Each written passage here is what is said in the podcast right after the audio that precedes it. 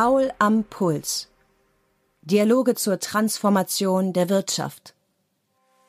Professor Dr. Stefan Paul von der Ruhr-Universität Bochum spricht mit Entscheidungsträgern über wirtschaftliche Wandlungsprozesse. Welchen Einfluss hat die digitale Transformation auf Wirtschaft, Gesellschaft und Staat? Darüber habe ich mit Professor Dr. Dirk Becker gesprochen. Er ist Inhaber des Lehrstuhls für Kulturtheorie und Management der Universität Witten-Herdecke. Das Phänomen der Digitalisierung bringt er knapp auf den Punkt. Für mich ist mittlerweile Digitalisierung hauptsächlich ähm, eine Tendenz der Verdatung von analogen Prozessen. Und analoge Prozesse, die versteht man ja jetzt auch erstmals genauer, seitdem man über Digitalisierung nachdenkt. Analoge Prozesse sind Prozesse, die in der Wirklichkeit eine bestimmte Widerständigkeit haben. Ne, wenn wir mit der Hand auf die, auf die Tischplatte fassen, dann fühlen wir einen Widerstand und nennen den analog. Ähm, kann es sein, dass in der Digitalisierung diese Widerstände wegfallen, dass man sozusagen in den 0-1-Unterscheidungen schneller und zügiger und dann auch irgendwie blinder mit den Dingen fertig wird als in analogen Prozessen? Das wäre so die Frage, die ich verfolge. Der zunehmende Einsatz von künstlicher Intelligenz und Algorithmen führt nach Ansicht des Soziologen zu einem dramatischen Wandel von Kommunikation und Lernen in Unternehmen. Es tritt ein neues Herrschaftswissen auf, nämlich die Verwendbarkeit, Verfügbarkeit von Algorithmen, die es erlauben, Geschäftsprozesse zusammenzufassen und der Spitze einen, einen neuen, eine neue Art von Überblick und damit auch von tiefem, scharfen Durchblick äh, zu verschaffen. Aber andererseits sehe ich das genauso wie Sie. Äh, die größere Verfügbarkeit von Daten auf den mittleren und unteren Ebenen bedeutet eine extreme Ausweitung gerade sogenannter systemischer Kompetenzen. Ne? Also jeder Manager und jeder Werker, jede Werkerin, die an Digitalisierungsprozessen beteiligt sind, fangen nun an, in Prozessen zu denken. Das mussten sie lange Zeit gar nicht. Und damit ähm, steigt ein, ein Verständnis, ein Blick für Betriebswirklichkeiten, die die Leute auch kommunikationsfähiger machen gegenüber der Spitze. Erstens entdecken wir eine Bereitschaft zur Kommunikation zwischen allen Ebenen. Zweitens entdecken wir, dass die Kommunikation als schwierig erlebt wird. Zum Beispiel, weil die dauernd diese Buzzwords äh, genannt werden und man einfach sie schon gar nicht mehr hören kann. Und kommen deswegen drittens äh, auf, den, auf die Idee zu sagen, na, das ist das, was uns die Chance gibt. Ja, Soziologen verstehen was von Kommunikation. Wir können etwas dazu sagen, wann Innovation sich selbst behindert, beispielsweise durch äh, Schwierigkeiten im Prozess der Kommunikation. Und wir können auch sagen, wie brisant die Frage nach dem Lernen ist.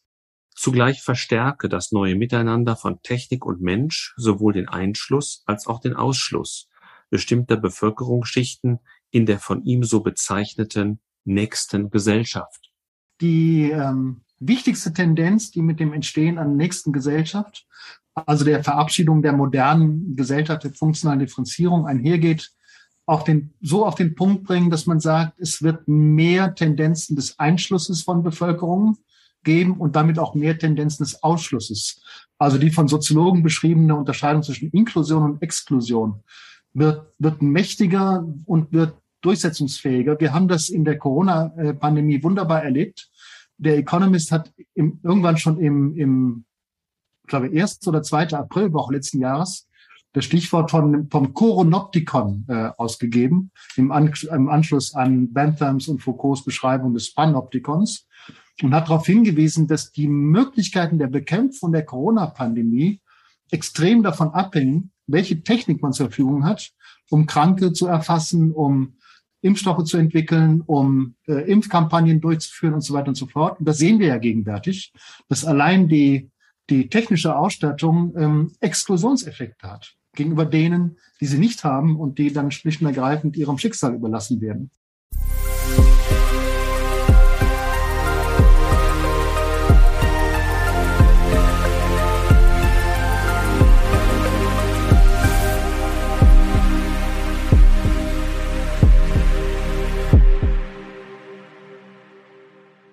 Ja, lieber Becker, herzlich willkommen bei Paul am Puls. In unseren Gesprächen geht es ja um langfristige wirtschaftliche Transformationsprozesse. Und heute würde ich gerne mit Ihnen darüber diskutieren, wie sich speziell der digitale Wandel auf Wirtschaft und Gesellschaft auswirkt. Ähm, die Literatur zur sogenannten digitalen Transformation ist kaum noch zu übersehen. Wie hoch geht denn Ihr Puls, wenn Sie den Begriff hören? Und worum geht's da eigentlich im Kern? Sehr gute Frage. Ähm, ne, der, der, Puls geht hoch insofern, als die modischen Tonfälle äh, einem natürlich äh, einen zunehmend ärgern. Äh, gleichzeitig aus soziologischer Perspektive gesagt, halte ich diese modischen Tonfälle für gut, weil je vager der Begriff ist, desto mehr kann man darunter fassen und desto mehr unterschiedliche Entwicklungen geraten auch in den Blick der verschiedenen Akteure oder der Leute, die unter Umständen Widerstand dagegen entwickeln. Für mich ist mittlerweile Digitalisierung hauptsächlich ähm, eine Tendenz der Verdatung von analogen Prozessen. Und analoge Prozesse, die versteht man ja jetzt auch erstmals genauer, seitdem man über Digitalisierung nachdenkt.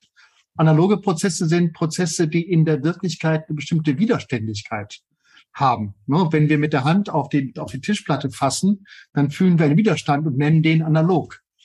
Ähm, kann es sein, dass in der Digitalisierung diese Widerstände wegfallen, dass man sozusagen in den 0-1-Unterscheidungen äh, schneller und zügiger und dann auch irgendwie blinder mit den Dingen fertig wird als in analogen Prozessen? Das wäre so die Frage, die ich verfolge.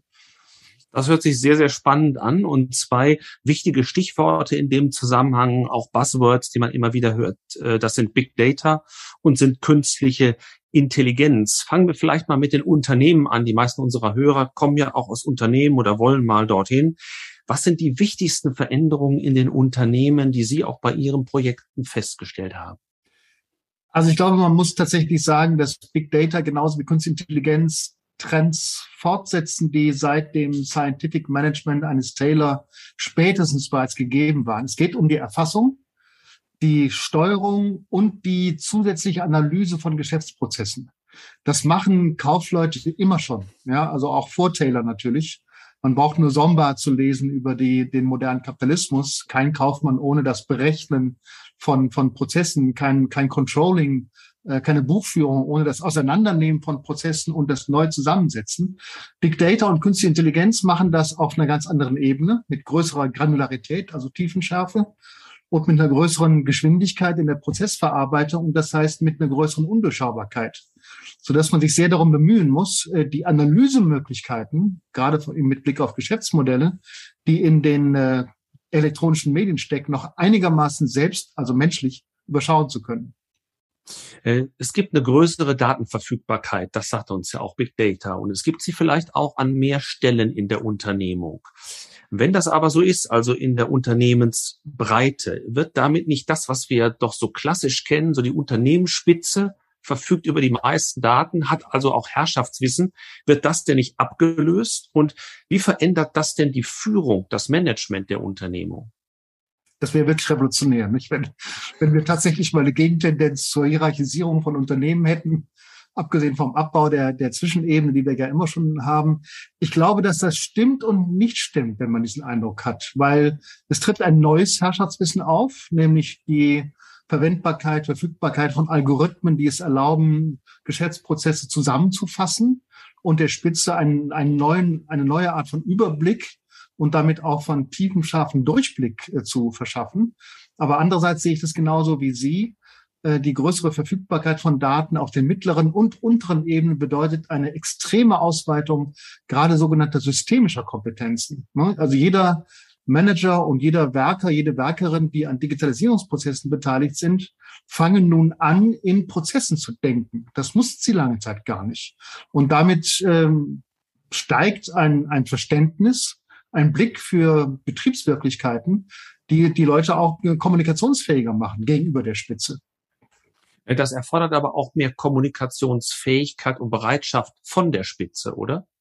Ja, deswegen sind wir auch seit Jahrzehnten mit diesen Tendenzen beschäftigt. Ne? Also wir erleben Automatisierung und jetzt Autonomisierung seit 60, 70 Jahren ähm, mit einer sozusagen zunehmenden Tendenz zu entdecken, welche Kommunikationsfähigkeiten nötig sind.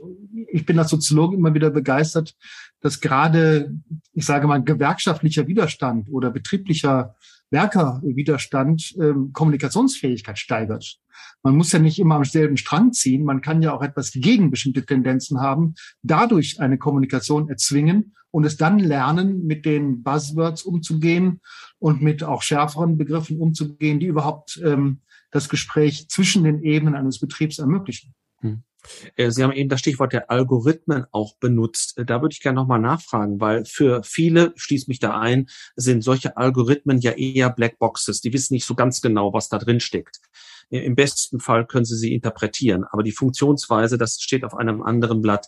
Äh, deswegen frage ich mich, ob durch die vermehrte Anwendung solcher Algorithmen nicht die Entscheidungsfähigkeit und auch fast schon die Entscheidungsmöglichkeit des Managements geringer wird. Warum? Man beruft sich eben auf die Algorithmen, sagt, ähm, die sind nach Plausibilität geprüft, da ist eine bestimmte Logik, äh, die wir qualitätsgesichert haben und dann entfällt sozusagen das, was wir so ein bisschen aus dem Bauch heraus kennen und was ja auch bestimmte Vorteile hat.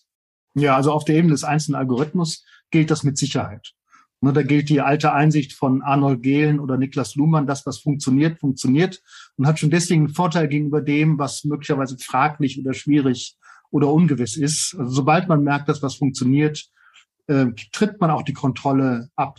Mhm. Da aber andererseits Algorithmen immer in der Konkurrenz zu anderen Algorithmen stehen und nie so ganz klar ist, welchen man einsetzt, also solange nicht ganz klar ist, welchen man einsetzt, hat man das auch mit einer höheren Variabilität von ähm, Prozesssteuerungsmöglichkeiten zu tun. Und diese Variabilität bringt den Manager, die Managerin, den Werker, die Werkerin wieder neu ins Spiel, so dass ich da noch eine gewisse Balance sehe, solange nicht der Gesamtbetrieb auf einer wirklich ähm, den gesamten Betrieb umfassenden Ebene algorithmisiert ist. Und das sehe ich für die nächsten Jahrzehnte noch nicht am Horizont. Aber ist es nicht so, dass die Algorithmen teilweise zu gläubig angewandt werden? Sie basieren ja in den meisten Fällen doch auf der Auswertung von vergangenen Erfahrungen. Ähm, besteht nicht die Gefahr, dass man dann zunehmend in Schleudern gerät, wenn man Entscheidungen für die Zukunft treffen muss? Ja, also deswegen betonte ich, dass, dass äh, der Prozess der Einführung von Algorithmen selbst außerordentlich vorsichtig ähm, vollzogen wird äh, und von der Management-Ebene bis zur Werkeebene alle möglichen Erfahrungen erstmal gesammelt werden, bis man den Algorithmen traut. Dann ist man sozusagen auf eine Ebene angelangt, die eine Gegenwartsverlässlichkeit der Algorithmen bedeutet. Ähm, die wird laufend neu überprüft. Ne? Nach dem Motto, ist der Algorithmus immer noch so verlässlich, wenn wir andere Werkstücke reinlegen oder versagt er dann, ne? sodass die, die Gegenwart aktualisiert wird so dass sich eigentlich die Vergangenheitsorientierung in so einem Bayesianischen Rhythmus, darf ich vielleicht sagen, laufend selbst korrigiert und man gar nicht auf die Idee kommt, äh, eine Zukunft prognostizieren zu wollen, die weiter reicht als die nächsten Stunde oder nächsten Tage. Ne? Also ich glaube, dass ganz funktional für die Einführung von Algorithmen das sie begleitende Misstrauen ist. Auch eine durchaus ähm, faszinierten Ebene. Ja, was funktioniert, was funktioniert nicht, ist ja die dauernde Frage, die läuft. Das ist kein grundsätzliches kulturkritisches Misstrauen oder so. Es ist ein operatives Misstrauen. Und das hilft äh, in der zeitlichen Steuerung des Einsatzes von Algorithmen. Sie beschäftigen sich ja in Ihren Forschungsprojekten auch dezidiert nicht nur mit Großunternehmen, sondern aktuell auch mit dem Mittelstand, der ja in äh, Deutschland auch den größten Unternehmenssektor darstellt, deshalb auch besonders wichtig ist und so zumindest die Vermutung, von Digitalisierung, von dem Einsatz von Algorithmen noch ein bisschen stärker weg ist als die Großunternehmen. Aber es kommt zunehmend auch auf ihn zu. Deswegen würde mich interessieren, was Sie in dem Forschungsprojekt so an zentralen Erkenntnissen gewonnen haben. Nicht so sehr, welche Technik jetzt eingesetzt wird oder wie teuer das für die Unternehmen ist, sondern eher, was verändert sich für die Bereiche Kommunikation, Innovation, Lernen. Wir sind ganz überrascht, dass wir mit unseren soziologischen und berufspädagogischen Fragen, sind ja zwei Lehrstühle, die an diesem Projekt äh, führend beteiligt sind, überhaupt Resonanz finden bei den, bei den KMUs, bei den kleinen und Mittelunternehmen, die ja normalerweise nur mit Ingenieuren reden und mit Betriebswirten, ne, die sozusagen Effizienzversprechen vor sich hertragen. Wir tun das nicht. Äh, und wir haben uns gefragt, woran das liegt, äh, dass wir auf ein relativ großes Vertrauen bei aller Skepsis gegenüber Wissenschaft grundsätzlich äh, stoßen. Das ist so. Und wir, wir kamen auf die Idee und haben das auch überprüft, ähm, dass die Betriebe selbst die Erfahrung machen, dass dieses Phänomen nun mit Maschinen kommunizieren zu müssen, indem man dauernd an Bildschirmen steht, an denen irgendwelche Hebel, Knöpfe, Lichter bedient werden können, äh, sich auch auf die Kommunikation im Betrieb zwischen den verschiedenen Ebenen und auch zwischen den verschiedenen ähm, Personen, den verschiedenen Stellen erstreckt. Und äh, diese, diese, erstens entdecken wir eine Bereitschaft zur Kommunikation zwischen allen Ebenen. Zweitens entdecken wir, dass die Kommunikation als schwierig erlebt wird. Zum Beispiel, weil die Dauer diese Buzzwords äh, genannt werden und man einfach sie schon gar nicht mehr hören kann. Und kommen deswegen drittens äh, auf, den, auf die Idee zu sagen, na, das ist das, was uns die Chance gibt. Ja, Soziologen verstehen was von Kommunikation. Wir können etwas dazu sagen, wann Innovation sich selbst behindert, beispielsweise durch äh, Schwierigkeiten im Prozess der Kommunikation. Und wir können auch sagen, wie brisant die Frage nach dem Lernen ist. Ja, weil viel Lernen wird ausgeschlossen, sobald ein Algorithmus funktioniert, wenn er funktioniert. Viel, viel Lernen ist aber auch nötig, um diese Algorithmen zum, zum Funktionieren zu bringen. Und dass überhaupt die Situation auftaucht, dass einzelne Werkerinnen äh, mit dem Management darüber reden können, wo Chancen des Lernens unverzichtbar sind Immer vor dem Hintergrund, dass man ja bisher auch viel lernen musste, um überhaupt einen Betrieb aufrechtzuerhalten. Das ist eine, eine neue Situation, die jetzt kybernetisch gesagt äh, dafür spricht, dass unglaublich viel Wissen um die Notwendigkeit von Rückkopplungen in, in Betrieben neu mobilisiert wird. Und das gibt uns mit unserem Forschungsprojekt eine gute Chance, mit den Leuten im Gespräch zu bleiben. Sind das überwiegend Unternehmen, die sozusagen vor der Kurve sind, die also besonders bereitwillig sind, mit ihnen dieses Forschungsprojekt zu machen, die also auch irgendwo schon Themenführer sind? Äh, und oder umgekehrt gefragt, ähm, gibt es nicht auch viele Unternehmen, auf die das noch nicht zutrifft und die sich in ihrer, sagen wir mal, Kommunikationsinfrastruktur ganz neu aufstellen müssen? Ja, klar. Also wir, wir sind ja in einem Forschungsprojekt unterwegs, äh, in dem wir fünf Partnerfirmen gefunden haben, die sich mit eigenen Digitalisierungsprojekten an dem Gesamtprojekt beteiligen. Ne, und diese, diese Digitalisierungsprojekte reichen von der Einführung der digitalen Laufkarte über ein Wiki für das, für das Wissensmanagement bis zu Prozessen der Maschinensteuerung, der Schadensvorhersage, der, der Auftragssteuerung und solchen Dingen. Das heißt, die sind unterwegs. Ne. Die sind aber sehr unterschiedlich unterwegs. Gottlob, äh, das hat die große Chance, dass die einen von den anderen lernen und die nicht immer nur, wir nicht immer nur als Wissenschaftler geistern, diejenigen sind, die angeblich irgendein Sonderwissen äh, verwalten. Ähm, und sie sind allesamt auf der Ebene unterwegs, dass sie erstaunlicherweise auch generationsmäßig leicht unterschiedlich äh, Technikfaszination. Wir hätten auch gerne diese tollen Instrumente, sagen viele. Mit Technikskepsis auf einer operativen Ebene. Zeig uns mal, was das in unserem Betrieb an dieser Maschine bedeutet, verknüpfen. Ja? Äh, und die, diese, diese, diese Kombination ähm, bedeutet, dass wir es mit in der Tat schon ziemlich aufgeweckten Firmen zu tun haben. Deswegen ich über die anderen, die noch nicht aufgeweckt sind, die das Woke noch vor sich haben, also nichts sagen kann.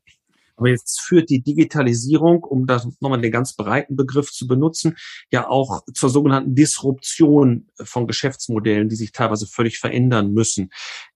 Ist die damit verbundene soziale Transformation, all das, was wir auch schon angesprochen haben, andere Kommunikation, anderes Lernen, ist das Ihres Erachtens schon vollständig im Bewusstsein der Öffentlichkeit angelangt? Nein, das wird es, glaube ich, auch nie. Ähm, es gibt ja so eine verallgemeinerte Furcht vor dem, was Digitalisierung bedeutet, Verlust von Arbeitsplätzen. Es gibt eine Faszination, die sich aber ausschließlich auf das äh, auf Smartphone in der eigenen Hand erstreckt und ja überhaupt kein Gefühl dafür hat, äh, dass elektronische Medien im, im beruflichen Alltag, ich denke jetzt nicht nur an Betriebe, ich denke auch an Börsen, ich denke an die an die Armee, ich denke an äh, Krankenhäuser, die ihre, ihre Krankenbestände verwalten, ja eine vollkommen andere Dimension hat als das, was die Öffentlichkeit auch nur ansatzweise vor Augen hat. Ähm, deswegen denke ich, da ist noch viel Aufklärungsarbeit zu, zu, zu leisten und die meiste äh, Aufklärungsarbeit wird vergeblich sein. Ja, also, irgendwann wird es sein wie mit, wie mit der Einführung des, des, der Elektrizität. Wenn es funktioniert, funktioniert's. Man gewöhnt sich dran und man vergisst die Opfer, die das gekostet hat. Ähm, heißt das in der Konsequenz auch, dass die Organisation, Unternehmung ein Stück weit, welche Vokabel soll ich benutzen, technischer wird? Oder umgekehrt, kann sie menschlich bleiben, wie wir sie sozusagen von früher her kennen? Also unsere Beobachtung, wie gesagt, in KMUs, wo unglaublich viel Kommunikation und Lernen ähm, aktiv und aktuell stattfindet, ist eher die, dass ähm, man begreift, ich würde fast mit, mit Heidegger sagen, dass Techne eine Form der Bewältigung der Welt durch eine vom Menschen angewandte Technik ist. Mhm. Ja, da werden, wird also die Zweipoligkeit von Mensch und Technik wird als ein Zusammenhang gesehen und gar nicht so als ähm, als ähm, Gegensatz oder Antinomie oder als Gegensatz äh, gesehen. Und von daher ist Technik tatsächlich, äh, sagen, sagen wir mal so, wird der Betrieb in der Tat technischer, aber als Objekt eines menschlichen Umgangs mit dem Betrieb. Mhm. Ja. Gleichzeitig würde mich noch interessieren, ob die sozusagen Verwundbarkeit, vorhin haben wir mal über Resilienz ganz kurz gesprochen, äh, ob, ob die Verwundbarkeit größer wird, der man mit mehr Resilienz versucht zu begegnen. Ich denke beispielsweise durch die Digitalisierung auch an das Thema Cybercrime. Und ich denke an die zunehmende Vernetzung der Unternehmen, die, wenn sie gut läuft, sicherlich viele Effizienzvorteile hat wo wir aber auch sehen, dass eine ganz auf Effizienz getrimmte äh, beispielsweise Zulieferkette Lieferkette ein Riesenproblem werden kann. Also äh, zunehmende Vernetzung hat Vor- und Nachteile. Wie kann man in diesen vernetzten Strukturen mehr Resilienz aufbauen? Also die einfachste Antwort wäre, indem man die eigenen Softwarepakete aktualisiert. Und zwar so, so wie sie vom Anbieter angeboten werden. Das ist ja verblüffend, egal von, von welchem Schaden man hört, von welchem Hackerangriff der gelungen ist. Man hört, man hört gleichzeitig von seit zum Teil Monaten oder sogar Jahren nicht aktualisierten äh, Softwarepaketen, die natürlich Tür und Tor für solche Angriffe lassen. Also da muss unglaublich viel geschehen. Das ist eine Frage der Kosten, sicherlich. Ne? Aktualisierung, sozusagen Neuversionierung kriegt man ja nicht umsonst. Äh, das ist auch eine, eine Frage des Einsatzes des entsprechenden Personals überhaupt des Wissens darum von einigen Leuten, wo haben wir den, wo ist denn der Stand unserer, unserer Software, so dass da zunächst mal auf der technischen Ebene eigentlich vieles gegeben ist, äh, um diesen Gefahren der, der Unterbrechung äh, zu begegnen. Gleichzeitig finde ich es nur gut, wenn die Illusionen, dass Wertschöpfungsketten äh, reibungslos gestaltbar sind über nationale, technische, kulturelle und sonstige Grenzen hinweg, wenn die zerstört wird und man schlicht und ergreifend mit mehr Aufmerksamkeit auf die eigene äh, Fragilität der, der eigenen Prozesse achtet. Ich meine, die wichtigsten Fortschritte in der industriellen Entwicklung seit Einführung der Versicherung in der Seefahrtindustrie äh, ne, sind durch den Umgang mit Unfällen, mit Schäden äh, entstanden. Von daher ist jeder Schaden äh, ein Wegsignal. Und ne, unsere Unternehmen waren immer noch weltweit einfallsreich genug, um daraufhin das Sinnvolle zu tun was aber kein Plädoyer gegen die Globalisierung ist an der Stelle. Sie sagen nur, man muss mit mehr Achtsamkeit sich seine Lieferketten aussuchen. Ganz genau. Ja, also ein Plädoyer gegen die Globalisierung, damit würden wir uns selbst ins Fleisch schneiden, nicht nur in Deutschland, sondern weltweit. Ähm, aber ein, ein vorsichtigerer Umgang mit dem, worauf man sich mit der Globalisierung einlässt. Mhm. Äh, die Corona-Pandemie, so zumindest die landläufige Meinung, hat auch einen Digitalisierungsschub ausgelöst. Mich würde interessieren, ob Sie dem zustimmen und was das bedeutet für eine Entwicklung, äh, die Sie in Ihren Büchern auch immer sehr zentral ansprechen, nämlich die nächste Gesellschaft. Wie wird diese aussehen? Ja, wenn man es wüsste, hätte ich wahrscheinlich schon zwei weitere Bücher geschrieben.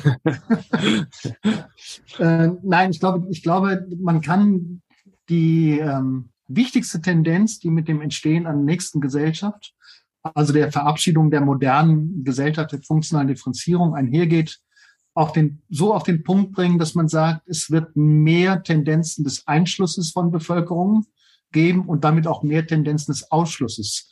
Also die von Soziologen beschriebene Unterscheidung zwischen Inklusion und Exklusion wird, wird mächtiger und wird durchsetzungsfähiger. Wir haben das in der Corona-Pandemie wunderbar erlebt. Der Economist hat im, irgendwann schon im, im ich glaube, 1. oder 2. Aprilwoche letzten Jahres das Stichwort von, vom Coronoptikon äh, ausgegeben, im, An im Anschluss an Benthams und Foucaults Beschreibung des Panoptikons und hat darauf hingewiesen, dass die Möglichkeiten der Bekämpfung der Corona-Pandemie extrem davon abhängen, welche Technik man zur Verfügung hat, um Kranke zu erfassen, um Impfstoffe zu entwickeln, um äh, Impfkampagnen durchzuführen und so weiter und so fort. Und das sehen wir ja gegenwärtig, dass allein die die technische Ausstattung ähm, Exklusionseffekte hat gegenüber denen, die sie nicht haben und die dann schlicht und ergreifend ihrem Schicksal überlassen werden. Also Corona ist sicherlich nicht schuld daran, dass eine nächste Gesellschaft ähm, äh, entstehen wird, aber bestimmte Tendenzen, die eben in diesen äh, entstehen, in der Entstehung von Ungleichheiten, massiven Ungleichheiten und irgendwie auch unkorrigierbaren Ungleichheiten bestehen, werden sichtbarer. Also es werden mehr Menschen eingeschlossen, aber auch mehr ausgeschlossen. Und dann ist ja letztlich die Frage, was bedeutet das für unsere Demokratie? Ja, es kann ja, es kann ja nur bedeuten, dass die, dass die nationalen Tendenzen gestärkt werden, weil man eben dummerweise erstmal nur auf nationaler Ebene sieht, wer eingeschlossen, wer ausgeschlossen ist. Und dass jede Internationalisierung, angefangen bei der EU, sozusagen ständig nachsteuern muss, welche Art von nationaler Abstimmung äh, bestimmten Entscheidungsprozessen in Brüssel vorausgegangen ist oder eben nicht vorausgegangen ist. Und in viel höherem Maße Rückkopplungen sichtbare Rückkopplung zwischen der nationalen und der internationalen Ebene zulassen muss. Wir haben ja gegenwärtig ein Demokratiedefizit, gerade in der Übersetzung von nationalen Entscheidungen in internationale Entscheidungen.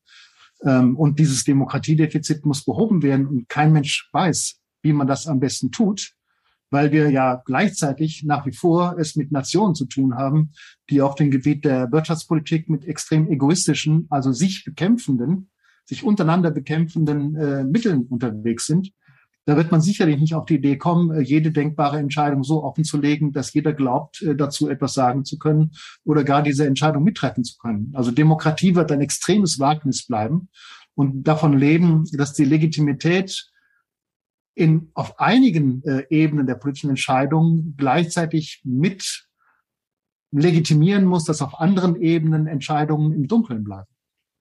Also mir leuchtet das gerade für den internationalen Zusammenhang sehr ein. Aber wenn wir nochmal allein auf Deutschland schauen, dann äh, ist das Thema Inklusion und Exklusion, ist das abgehängt sein äh, von ganzen Bevölkerungsteilen, zumindest in deren Empfinden, ja ein Phänomen, was durch Corona auf jeden Fall nochmal größer geworden ist. Ja, äh, das gibt ja. Ja, bitte. Aber, aber da ist es doch so, äh, wenn das tatsächlich auch äh, durch die Digitalisierung verursacht wurde, dann fragt man sich, welchen Ansatzpunkt kann man wählen, um wieder stärker zu inkludieren? Also zunächst mal gibt es auch ein reelles Abgehängtsein, nämlich der, der ähm, Bevölkerungsteile, die ähm, Migrationshintergrund haben ne, und Jahre darauf warten müssen, dass sie mal das Wahlrecht bekommen. Das sind ja Millionen. Das ja nicht gerade ganz, äh, ganz nebensächlich. Ähm, und zweitens, ich bin mir nicht sicher, dass die Digitalisierung so die richtige Ebene ist, um über Demokratisierungsprozesse nachzudenken. Wenn wir beispielsweise an das Phänomen, an das ja zunehmend erfolgreiche und auch zunehmend äh, positiv diskutierte Beispiel der Bürgerräte reden, dann lebt, lebt ein solcher Bürgerrat natürlich davon, dass die irgendwie ein elektronisches Medium des Austausches von Dokumenten und vielleicht auch der Abstimmung haben. Aber er lebt hauptsächlich davon, dass die Leute zusammenkommen dass sie in einem Raum sitzen, in einem großen Saal sitzen, dass sie von Experten in Präsenz äh, unterrichtet werden und dass sie im wahrsten Sinne des Wortes ein Gefühl für einen Sachverhalt bekommen, der sich auf allen Ebenen der sensorischen Wahrnehmung von Menschen, ne, bis hin zum Geruch sozusagen, ähm, ne, Angstschweiß des Nachbarn, äh, darstellen muss, um funktionieren zu können. Diese Art der Partizipation und des, der, des, der Inklusion von ich sage mal, Laienmeinung in die Politik, die ich für sehr, sehr wichtig halte, die wird am Bildschirm irgendwann auch funktionieren, wenn wir sozusagen mehr, mehr Übungen daran haben. Aber wird erstmal darauf angewiesen sein, dass wir in großen Sälen zusammenkommen. Das ist sicherlich positiv. Darauf kann man sich auch nur freuen, wenn diese Präsenzform wieder möglich ist. Auf der anderen Seite laden ja bestimmte technische Medien auch zu dem ein, was man mit Querdenken bezeichnet und mit der Verbreitung von auch wirklich absurdesten Meinungen. Ist das nicht auch eine Gefahr, der wir im Moment noch nicht richtig begegnen können? Ja, ich kenne die Beschreibung dieses Phänomens. Ähm, ich bin offen gestanden, vielleicht etwas leichtsinnig äh, der Meinung, dass wir uns da mehr Ignoranz äh, leisten sollten. Die Leute sollen schreiben, was sie schreiben wollen, solange es nicht strafrechtlich relevant ist, ist es irrelevant. Die Leute sollen sich vom, auf dem Pariser Platz vor dem Brandenburger Tor versammeln. Ähm, ne, solange sie sagen, was sie sagen und nicht tun, was sie androhen, äh, ist das, ist das okay. Ähm, wir sollten sie ignorieren. Ähm, das ist das ist wirklich leichtsinnig gesagt, das gebe ich zu. Aber ich wüsste jetzt nichts Besseres, was ich sagen könnte. Mhm. Ähm, Im Zusammenhang mit der Digitalisierung gibt es natürlich auch nochmal ein Stichwort, was ich hinterleuchten möchte, und zwar das Thema Datenschutz. Äh, es gibt Herrn Gigerenzer zum Beispiel, der warnt vor einem Überwachungskapitalismus im Zusammenhang mit digitalen Geschäftsmodellen. Glauben Sie, dass wir eine stärkere gesetzliche Regelung dieser digitalen Geschäftsmodelle brauchen? Nein, das glaube ich nicht. Ich glaube, wir brauchen eine Stärkung des Verbraucherschutzes, um sozusagen mit all dem umzugehen, was das Ergebnis dieser Geschäftsmodelle ist. Aber wie soll man das Nachdenken über und das Durchsetzen von Geschäftsmodellen selber rechtlich kontrollieren? Wir haben ein Kartellrecht, wir haben ein Recht, das vor Monopolen schützt. Ähm, wir haben viele Rechte, deren Anwendung möglicherweise verschärft werden kann. Aber wir brauchen keine neuen Gesetze, um mit diesen Gefahren umzugehen. Ähm, zumal diese neuen Gesetze ja, vermute ich, äh, auf vielen Ebenen die Innovationskraft, die Einfallskraft, den Erfindungsreichtum in den Unternehmen beschneiden würden und man sozusagen gar nicht wüsste, worauf man eigentlich ähm, juristisch sensibel reagieren möchte, wenn vieles von dem, wovon man nicht weiß, ob es positive oder negative Wirkung hat, noch gar nicht entstanden ist. Also ich würde sagen, lasst den, lasst der unternehmerischen Fantasie ihren Lauf, aber kontrolliert die Ergebnisse. Ich glaube aber, die Tendenz in der EU, die Sie auch vorhin schon ansprachen, ist eine ganz andere. Wenn wir uns nämlich den neuen Verordnungsentwurf für künstliche Intelligenz angucken, dann werden dort beispielsweise Ratingsysteme von Banken zu Hochrisikotechnologien gezählt. Das heißt, es gibt eine ganze Latte von Anforderungen, die dazu führen, dass Banken das Rating am Ende gar nicht mehr selbst machen können, sondern irgendwo einkaufen müssen. Und ob Daten dann dort sicherer sind, das ist doch die große Frage. Und ich glaube auch ehrlich gesagt nicht, dass die eingeforderte Transparenz wirklich etwas bringt. Denn äh, die Verbraucher, die dann in die Algorithmen eingeführt werden, werden diese sicherlich auch nicht besser nachvollziehen können als diejenigen, die sie einsetzen. Also da scheint mir schon ein merkwürdiger Transparenzbegriff zu walten. Ja, Transparenz wird ja sowieso überschätzt. Ähm, man glaubt vor allem, dass, dass mit dem Versprechen der Herstellung von Transparenz zum einen Transparenz tatsächlich hergestellt werden kann, so als wir das Versprechen schon reichen würde, und dass zum anderen damit Probleme behoben werden könnten. Dass jede Transparenz neue Intransparenz herstellt, weil die Leute ihre ihre Hinterzimmer brauchen, in denen sie zunächst mal etwas ausbaldowern, bevor sie damit äh, ein Produkt auf den Markt werfen oder eine Idee veröffentlichen, wird damit ausgeblendet und wird damit ja nicht abgeschafft. Aber andererseits würde ich sagen, auch die Politik muss experimentieren. Und auch die Politik muss einen Weg finden, zwischen scharfen Gesetzen und ähm, größerer Langmut sozusagen einen Mittelweg zu finden. Und da wir mit vollkommen unbekannten Technologien, wie gerade im KI-Bereich, konfrontiert sind, äh, wäre, glaube ich, jede Idee, sozusagen mit grundsätzlichen Entscheidungen der Regulierung oder der Nichtregulierung darauf zu reagieren, wäre falsch. Muss man dann, man, wir müssen unsere Erfahrungen machen, auch in der, auch in Brüssel glaube, da haben wir in Deutschland mal eine ganz andere Kultur. So einen Prozess des Ausprobierens durch Gesetze, äh, den, den schätzen wir eher nicht, sondern wir versuchen so lange an den Dingen zu schrauben, bis sie vermeintlich optimal sind. Und dann stellt sich in der Realität heraus, da gibt es eben viele Dinge, die wir nicht bedacht haben, auch gar nicht bedenken konnten. Ja, das sehe ich auch so. Aber genau deswegen plädieren ja, ja Soziologen genauso wie auch Betriebswirte schon seit Jahren für ein größeres Experimentier, exper ein größeres experimentelles Bewusstsein und vor allem auch für eine für eine genauere Kenntnis im, im Umgang mit äh, Experimenten. Vor allem was so das Verhältnis von Reversibilität, also welche Entwicklung können wir wieder zurückschrauben und Irreversibilität, was wären denn tatsächlich Entwicklungen, die unkorrigierbar wären, äh, betrifft. Da sind wir ja im weitesten Sinne des Wortes ignorant in, in der öffentlichen Diskussion, was diese Unterscheidung betrifft. Also wir zeichnen zwar Ökonomen aus, sie kriegen Nobelpreise für Arbeiten über Experimente, aber in der Politik haben die bisher wenig Einzug gehalten. Das muss man einfach feststellen. Ja. ja. Ähm, eine Frage vielleicht noch äh, überhaupt zum Einfluss des Staates, weil bereits vor der Pandemie hatte man auch schon, nicht nur in Deutschland, den Eindruck, dass der steuernde Staat ähm, die, der Einfluss auf die Wirtschaft deutlich zugenommen hat und die Pandemie hat diese Tendenz eher noch verstärkt durch diese riesigen Hilfsprogramme, die man in den Stil gestoßen hat.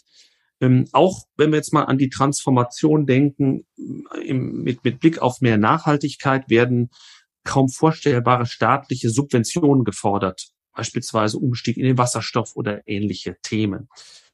Äh, verführt nicht auch gerade die Digitalisierung mit den Möglichkeiten der Datengewinnung und der Datenanalyse in bisher unbekanntem Maße dazu, dass man tendenziell auch wieder mehr auf planwirtschaftliche Lenkung setzt? Ja, der Traum des Sozialismus, der sozialistischen Planwirtschaft ist äußerst lebendig. in bestimmten akademischen Vierteln, ja, sag ich mal. Also, ne, gerade so im Umkreis der, der amerikanischen Demokraten, aber auch im Umkreis der, der europäischen Linken werden, werden wieder die schönsten Texte aus den alten Diskussionen äh, zwischen, zwischen Langer und Hayek und ich weiß nicht wem herauf, äh, herausgeholt und es wird gesagt, na, ist jetzt nicht endlich die Zeit reif, um das Dilemma der Kommunikation von Preisen, der Vorhersage von Preisen endlich lösen zu können. Ähm, da kann man nur sagen, naja, die sollen, sollen mal weitermachen und weiterdenken. Äh, solange das niemand umsetzt, kann, kann nicht viel passieren. Andererseits liegt, liegt es mir am, am, Herzen zu sagen, dass diese, diese Idee, die wir da in jüngerer Zeit haben, dass der Staat wieder an Einfluss ge, ge, gewinnt, natürlich richtig ist, aber gleichzeitig auch einer optischen Illusion geschuldet ist.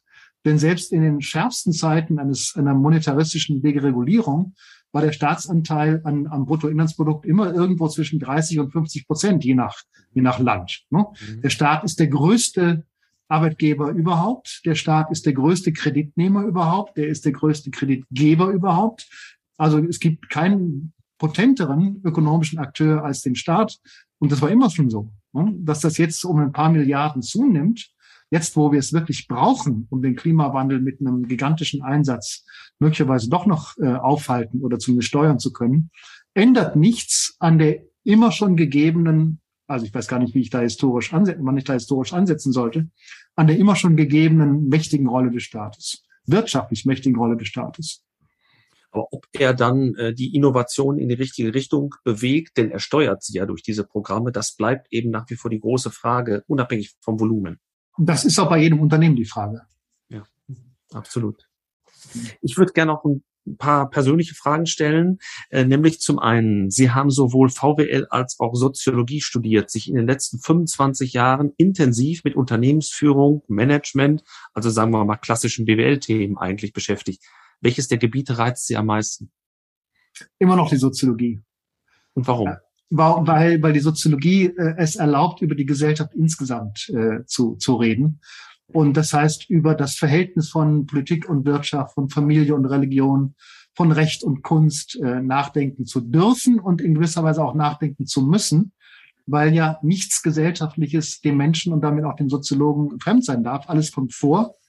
Das extreme Maß an Komplexität, das mit so einer Gesellschaft gegeben ist, ist einfach faszinierend. Und ne, wenn, wenn man nicht rechtzeitig vorsichtig genug ist zu sagen, es ist so komplex, ich lasse besser die Finger davon, dann muss man halt gucken, welche soziologischen Theorien sind auch nur ansatzweise in der Lage, damit umzugehen. Für mich ist das die Systemtheorie und die Netzwerktheorie, bestimmte Variante von Netzwerktheorie, die, die halt ähm, nicht zuletzt auch mithilfe von mathematischen Kenntnissen sozusagen die Imagination haben, mit dieser Komplexität umzugehen. Und ich wüsste also abgesehen von Galaxien und äh, Gehirnen eigentlich nichts, was so komplex ist wie so eine Gesellschaft. Und deswegen löst es bei mir die größte Faszination aus. Wir suchen weiter nach der Weltformel. Wir suchen weiter eigentlich eher so à la Gödel nach dem Nachweis der Unmöglichkeit der Weltformel. Mhm. Ja, und nach der, nach dem Nachweis, dass äh, jede einzelne Aktion eines Individuums ein Stück weit an dieser Weltformel mitstreckt, ohne es zu wissen und dass nur dieses Mitstrecken überhaupt die gesamte Gesellschaft zusammenhält. Äh, hat die Corona-Pandemie Ihre eigene Risikowahrnehmung in irgendeiner Weise verändert? Wenn ja, wie gehen Sie damit um? Ja, also ich werde vorsichtiger in der Begegnung mit, mit Menschen, gar keine Frage. Ähm, ich bin habituell so gestrickt, dass ich nicht undankbar dafür bin, in, in vielen Fällen mehr Distanz üben zu können. Mhm. Ich muss nicht dauernd jedem die Hand geben auch nicht im, im, im beruflichen Zusammenhang. Mhm. Ähm, ne, eine Fakultätsratssitzung, Gott, das gab es Gott sei Dank auch nicht, wo man sich ansteht, wo man sich vorher die Hand gibt. Schien mir überflüssig, aber natürlich, wenn man im Präsidium auftaucht, gibt man die Hand. Warum, frage ich. Ne? Ändert das was an den Entscheidungen? Äh, jeder sagt mir ja, es ändert was. Sag gut. Dann, Gibt's dann noch keine doch. Evidenz, glaube ich. Genau. dann lieber doch nicht. Ähm, aber was ich, was ich ähm, was ich interessant finde, ist, dass diese, dass diese Bereitschaft ähm, aller Beteiligten mehr Distanz zuzulassen, auch gleichzeitig mit einer wirklich gesteigerten Freude an den wenigen Ereignissen, in denen dann Nähe möglich ist, äh, einhergeht. Ja, man, man plötzlich sitzt man wieder im Theater in irgendeinem Konzert und dreht sich um und freut sich einfach, dass man da sitzen kann. Ähm, man hat so einen gewissen, ähm, so eine gewisse Vorsicht im Nacken sitzen. Ist das jetzt eine Situation, die ich mir schon erlauben darf? Also ich bin sitze wie gesagt in Dresden. Wir haben in Sachsen eine extrem hohe Inzidenz. Ähm, mhm. mhm. Es werden wieder die die medizinischen Masken eingeführt. Ähm, die Vorsicht dominiert also, aber man streckt so ganz langsam wieder die Fühler aus und sagt, na hier und da könnte ich vielleicht doch mal wieder mit ein paar Leuten, äh, zum Beispiel im Restaurant, sitzen. Ja, ähm, ansonsten allgemein gesagt äh, gehe ich immer noch davon aus, dass so eine Pandemie, auch wenn sie wiederholt wird durch andere Pandemien, auch mal zu Ende sein wird. Ähm, es gibt ja so ein Stichwort, Corona ähm, führt dazu, dass wir uns an eine neue Normalität gewöhnen müssen. Das halte ich für Unsinn. Ich halte Corona für temporär. Ich glaube aber schon, die Unternehmen werden auch ihre Begegnungsrhythmen mit Kunden verändern. Also wenn wir so an klassische Unternehmen mit stationärem Vertrieb denken, Banken zum Beispiel. Ich denke, dass das berühmte Filialsterben wird weitergehen. Kunden werden seltener auf Bankmitarbeiter treffen, werden das aber dann mehr schätzen, wenn es möglich ist und wenn da natürlich Mehrwert für sie resultiert. Also insofern beschleunigt das auch wieder ja. an der Stelle vielleicht das, was wir aber vorher auch schon hatten. Ja, ja, ja. Sie haben nach meiner persönlichen Risikowahrnehmung gefragt. Ja, ja, nein, ich, ich, ich mir nur die Banken nicht, die Banken fällt mir gerade ein, weil Sie ja auch viel, viel über Banken gearbeitet haben. Aber Sie haben vollkommen recht. Also der, der Teil der Risikowahrnehmung ist eben, dass man mit äh, dann doch mit einem gewissen Vergnügen auf die auf das Format der Videokonferenz zurückgreift. Ja. ja. Sie sind viel im Austausch mit Managern in unterschiedlichen Branchen, auch auf unterschiedlichen Hierarchiestufen. Positiv gefragt, welche Leistungen haben Sie zuletzt besonders beeindruckt? Und wenn Sie einen Wunsch frei hätten, welche immer wieder Ihres Erachtens auftretenden Fehler müssten vermieden werden? Die erste Frage kann ich vielleicht beantworten. Die zweite nicht. Dazu fehlt mir das Breitenwissen. Mich haben auch gerade im Umgang mit unseren Partnerfirmen in dem Projekt ähm, am meisten die, am meisten die Fähigkeit beeindruckt, Projekte zurückzunehmen oder zu bremsen oder zu sagen, tut uns leid, das Rollout wird um ein Jahr verschoben, wir sprechen nochmal mit dem Entwickler oder setzen uns nochmal zusammen um den Tisch. Äh, Manager, die dazu in der Lage waren und oft dieselben Manager, die von der Einführung der entsprechenden Medien sehr, sehr viel erwartet haben und auch sehr, sehr viel darüber gesprochen haben, äh, dort zu bremsen, ähm, fand ich immer sehr, sehr beeindruckend, weil das eine enorme Wirkung unter den unter den Mitarbeitern hat. Ähm, Leute zu sehen, die missionieren, ist eine Sache. Leute zu sehen, die missionieren und skeptisch einschätzen können, ist eine ganz andere Sache. Das hat die Managementqualität in den Firmen, an die ich jetzt denke, enorm gesteigert. Uns hören viele Studierende zu, gerade vor dem Hintergrund des Wandels, den wir jetzt in der Dreiviertelstunde so ein bisschen skizziert haben. Was meinen Sie, welche Eigenschaften, auch Persönlichkeitsmerkmale sollten Studierende mitbringen, um sich für das Berufsleben der Zukunft fit zu machen? Das ist eigentlich relativ einfach zu beantworten. Sie sollten ein Fachwissen haben. Und zwar egal wo. Vielleicht warum. Sehr tröstlich. ja. Und sie sollten ein systemisches Wissen haben. Also ein Wissen über die Schwierigkeit, ein Fachwissen von anderem Fachwissen abzugrenzen. Ein Wissen darüber, dass äh, Prozesse auf äh, unkalkulierbare Art und Weise von anderen Prozessen beeinflusst werden und so ein paar, sagen wir mal, so ein paar Tricks kennen, wie man denken kann, äh, was an Interdependenz in der Wirklichkeit der Fall ist. Den Erwerb eines Fachwissens halte ich nicht deswegen für wichtig, weil dieses spezielle Fachwissen dann, dann irgendwie besonders hilft, sondern ich halte es deswegen für wichtig, weil man dann weiß, was ein Fachwissen taugt. Ja, also wie weit das geht, äh, wo, wo die Schwierigkeiten auftauchen. Und das gerade, dass die, die Exzellenz eines Fachwissens darin besteht, um die Grenzen des eigenen Fachwissens äh, zu wissen. Das geht nicht ohne Vertiefung. Und wer gleichsam mit so einem sag mal, philosophierenden Überblicksstudium glaubt, darum herumzukommen, der ist meiner, meines Erachtens äh, schlecht beraten. Letzter Punkt, da geht es immer um eine Satzergänzung. Wir haben heute über Transformation gesprochen. Was wäre Ihr Motto, wenn ein Satz beginnen würde mit Transformation und dann käme ein Gedankenstrich? Wie würden Sie ergänzen? Ich würde sagen, Transformation ist nicht trivial. Ein Wort. Wunderbar. Dann ganz herzlichen Dank, Herr Becker, dass wir heute Ihren Puls fühlen durften, sozusagen. Eines Ihrer Bücher heißt, wenn ich es richtig weiß, 4.0 oder die Lücke, die der Rechner lässt. Ich hoffe, wir konnten diese Lücke ein bisschen auffüllen. Ich fand es sehr spannend, bedanke mich für die Einsichten und wünsche Ihnen persönlich und natürlich auch für Ihre Lehre alles Gute. Herr Paul, ich danke Ihnen sehr für die schönen Fragen. Es war ein Vergnügen, mit Ihnen zu sprechen. Vielen Dank. Alles Gute Alles noch. Gute.